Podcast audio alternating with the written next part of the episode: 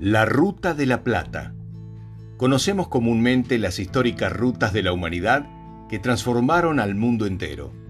La Ruta de la Seda, que permitió conectar con inventos y mercancías al continente asiático con Europa y África. Luego, la Ruta de las Especias, cuyos cambios fronterizos empujaron descubridores a los océanos. Corriente de Kuroshio.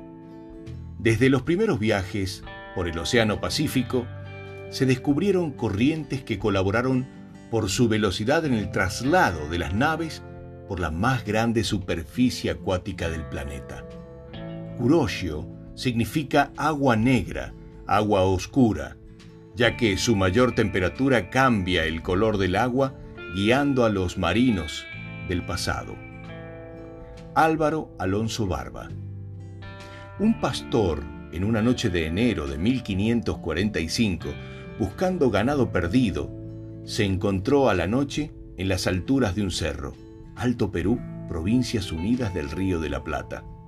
Y cuando encendió fuego para calentarse, vio cómo se derretía la piedra en finos hilos de plata. En abril comienza la exploración española, pero sin éxito ya que faltaba una alquimia perfecta con mercurio y sal para limpiar el mineral plateado. Esto lo sabía hacer el religioso Álvaro Alonso Barba. Potosí se transforma en una usina de plata para el mundo.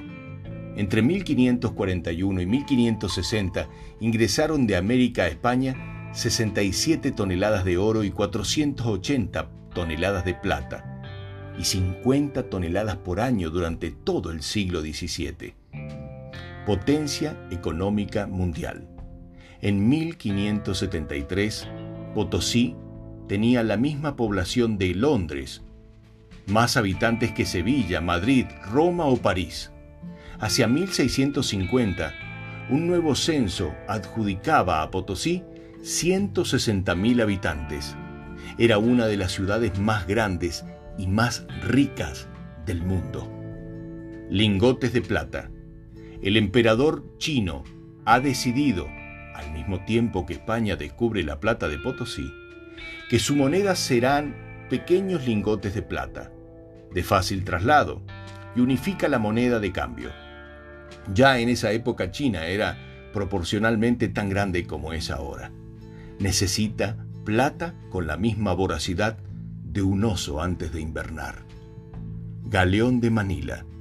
Las embarcaciones se hacen más grandes, se realizan dos grandes viajes al año y la resistente madera de Filipinas sirve para construir grandes embarcaciones llamadas galeones, que zarpan desde Manila para los grandes viajes de la nueva Ruta de la Plata. Quevedo el imperio español era tan grande que nada terminaba de alimentar las necesidades de dinero, y a veces solo por la mala administración. Entonces el brillante escritor Francisco de Quevedo dijo, Nace en las Indias honrado, donde el mundo lo acompaña, viene a morir España, y es en Génova enterrado.